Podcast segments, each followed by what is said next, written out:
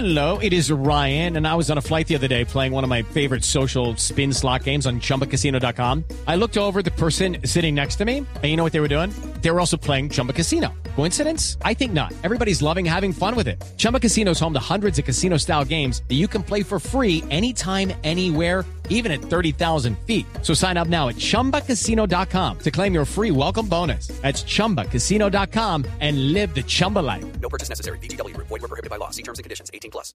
La serie Colombia, la conquista del Sahara termina con un video en slow motion, con la camioneta, los diferentes momentos y con el equipo allá en Dakar, eh, con el Pacífico a la espalda, el Atlántico, perdón, a la espalda, sabiendo que allá en línea recta al otro lado del mundo estaba Colombia y era la bandera de Colombia la que ondeaba ahí. Eh, se hizo una promesa, la promesa de llegar a la meta. Y lo, lo habló el equipo antes de irse y pasara lo que pasara, sucediera lo que sucediera, incluso eh, se recibió un entrenamiento para enfrentar la muerte, porque es una realidad de la competencia. En cualquier momento viene un accidente, en cualquier momento se queda un deportista dormido con los ojos abiertos, como lo vimos con un equipo ruso en África, en un carro que dio seis veces bote y no se había estrellado contra nada, simplemente perdió el control el conductor porque se quedó dormido con los ojos abiertos y cuando reaccionó eh, fue brusco con el timón y, y el carro se fue y dio seis botes y automáticamente la organización le dijo que no podía continuar porque se había afectado la estructura del carro. Eh, tantos héroes que han muerto en África, también personas que ya han muerto en Sudamérica, todas esas cosas se tienen que enfrentar, la muerte se tiene que enfrentar, pero finalmente la dulzura, la alegría de saber que la promesa se cumple. Y yo creo, no espero que me tilden de triunfalista, ni mucho menos, que esa promesa que se hicieron interiormente nuestros deportistas, incluyo también a Toro y a, a Jaramillo, que tuvieron que lamentablemente abandonar la carrera por accidentes en sus motos, se cumplió con lujo de detalles. To- Toro dijo que, quedó, que había quedado con la espinita y que iba a devol- que Sí, iba a ya volver a ser anunció fuera como fuera. 2014. Sebas es eh, realmente Toro es un guerrero. Y cuando suena esta música, yo le digo a, Lupi que sí, salen corazoncitos, pero también salen lágrimas. Y salen lágrimas de dolor, de puro sufrimiento y de emoción. De emoción, de satisfacción gigante de los logros. Y yo creo que Sebas lo puede hacer y Nando Jaramillo también. Mi También, tocayo, claro. Mi tocallito lo puede hacer perfectamente. Quedó demostrado, ese es el hito, quedó demostrado que sí se puede, que es duro, muy, muy duro. Y todo lo duro que nosotros digamos es pálido reflejo a lo que se siente vivirlo allá.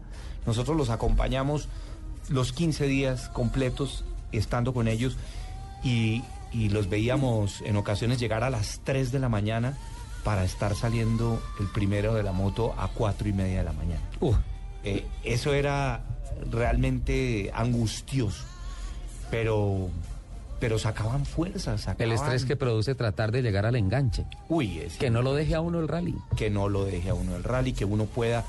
Es decir, eh, para los oyentes les contamos, eh, uno puede llegar tarde tanto como eh, tenga la posibilidad de iniciar la siguiente etapa. Es decir, uno puede llegar al vivac o campamento, como se les dice en francés vivac, campamento, 10 minutos antes de su siguiente salida y demorarse un poco en salir. Listo, perfecto, se puede demorar Está en salir. sacrificando tiempo la etapa, pero está Es- enganchado. Pero está enganchado y puede salir. Y lo autorizan a salir, así sea tarde. Así sea dos horas tarde, tres horas tarde, listo. Está penalizando tiempo, pero está autorizado a salir. Me acaban de hacer un atentado, pero bueno.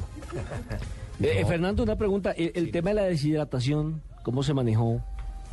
Pues mira, Nelson, ahí hay un, un- un- un tema interesante y es que las temperaturas son muy altas en esta época. eh, curiosamente, es más caluroso que el África de la, en la misma época del año. Razón específica por lo siguiente. Cuando tú estás en Marruecos, que es digamos donde inicia el, La parte de la África. parte de África, el desierto del Sahara, son 38 grados latitud norte. Eso es más Y- arriba de Miami. Muchísimo más arriba, estás arriba de, de Atlanta. Y el punto más sur de África es Dakar, que es en la zona de Senegal, está a 18 grados latitud norte, que es Miami, Miami, La Habana, por ahí. Entonces, en enero eso hace frío. Claro, en el Sahara sube la temperatura, pero no sube a más de 25 grados. En cambio, en Sudamérica, que estamos en latitud sur, que estamos Ajá. en pleno verano, en, en el, en el eh, hemisferio sur, ya las temperaturas pueden estar superando los 40 grados, como lo fue Fiambalá, La Rioja. Nosotros llegamos a las 6 de la tarde a La Rioja y era como haber llegado a, A Barranca. Bermeja a las 12 del día. Fresquito. Claro, Fresquito. claro, porque me imagino que allá estará oscureciendo tipo 8 de la noche, 9 de la noche. Claro. Pero que estamos en verano. Nueve Pero de la Nelson, noche. Nelson, mire este efecto tan simpático, porque si bien se cambia el Dakar de África a Sudamérica, eh, se cambia el continente, se cambia por completo el panorama térmico, porque en África los pilotos se quejan mucho del frío. Por las mañanas las carpas amanecen con capas de hielo Escarcha. encima, Cierto. con escarcha. Es terrible, es terrible el frío. Y aquí es terrible el calor. Bueno, y hablando de la deshidratación, todos los días en el Vivac te entregan a ti eh, mínimo 6 litros de agua para, tu, para el día, pero si tú necesitas más y le pides a la organización, la organización te da más. Y ya tú quieres hacer mezclas de lo que quieras mezclar, energizantes o hidratantes, eh, estilo, no sé, Gatorade o... Pero si tomas tanta agua y manejando ocho horas, ¿cómo haces pipí? Muchas formas de hacer pipí y en eso hay cosas curiosas. No vamos a llamar a la doctora Flavia, ¿no? Para hacerle la consulta. No, estamos hablando cosas serias de verdad. Te juro que hay gente que usa pañales. Te juro que hay gente que... Porque listo, claro, te- los, los cinco minutos que paras a hacer pipí te cuentan. Por supuesto. Y, y también hay gente que para, pero por ejemplo, les tengo una anécdota. Estábamos en la salida en Córdoba a la especial y yo, yo estaba, fui a hacer el cubrimiento de la salida de los colombianos en moto y estaba esperando la salida de Marta, que tenían que salir atrás de los vehículos. Estaba con el señor Robbie Gordon y Robbie Gordon se hizo atrás de nuestra tricolor de Distoyota, la Hilux fotografías. hermosa. Sí, las viste, bueno, ahí están. Y entonces eh, estábamos hablando con Robbie Gordon, que es una gran persona. Además es, un querido, como decimos nosotros, es un bacán. Y todo el mundo me entiende la expresión.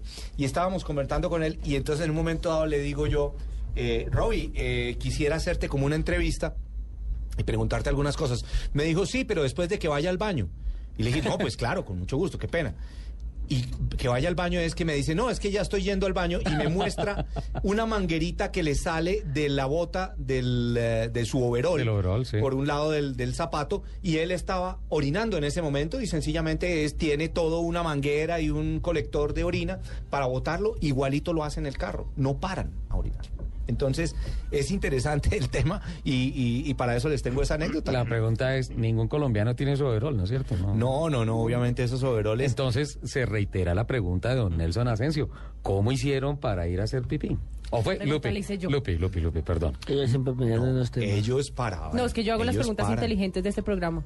ellos paran y, y en, y en muchos momentos, pues eh, sí, pierden el tiempo, obviamente, pero, pero pues digamos que como no están en este caso yendo a buscar la mejor posición, sino están buscando llegar a terminar, pues si se quedan aguantando eh, para una necesidad de esas fisiológicas, seguramente les puede generar después un problema renal o alguna cosa. No, sencillamente paran, son dos minutos y siguen.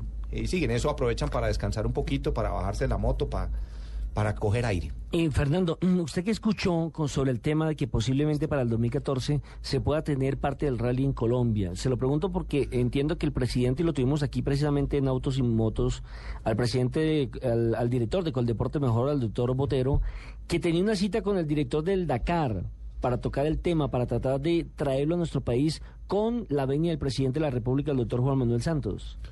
Nelson, eso nos puso a nosotros muy contentos cuando supimos esa noticia. Eh, te cuento que nosotros en Rueda Libre por Colombia estuvimos hablando con Tiziano, que es un italiano que hace los eh, el scouting de las rutas, digamos como el sondeo previo inicial y tres, cuatro años vista. Estuvimos con él en septiembre del año pasado y él dijo que le gustaría ver la posibilidad de, de hacer un Santiago Cartagena o Cartagena Santiago. Eso es apenas una idea. Y, y luego nos pusimos muy contentos cuando supimos y me encontré muy felizmente en el podio con Andrés Botero.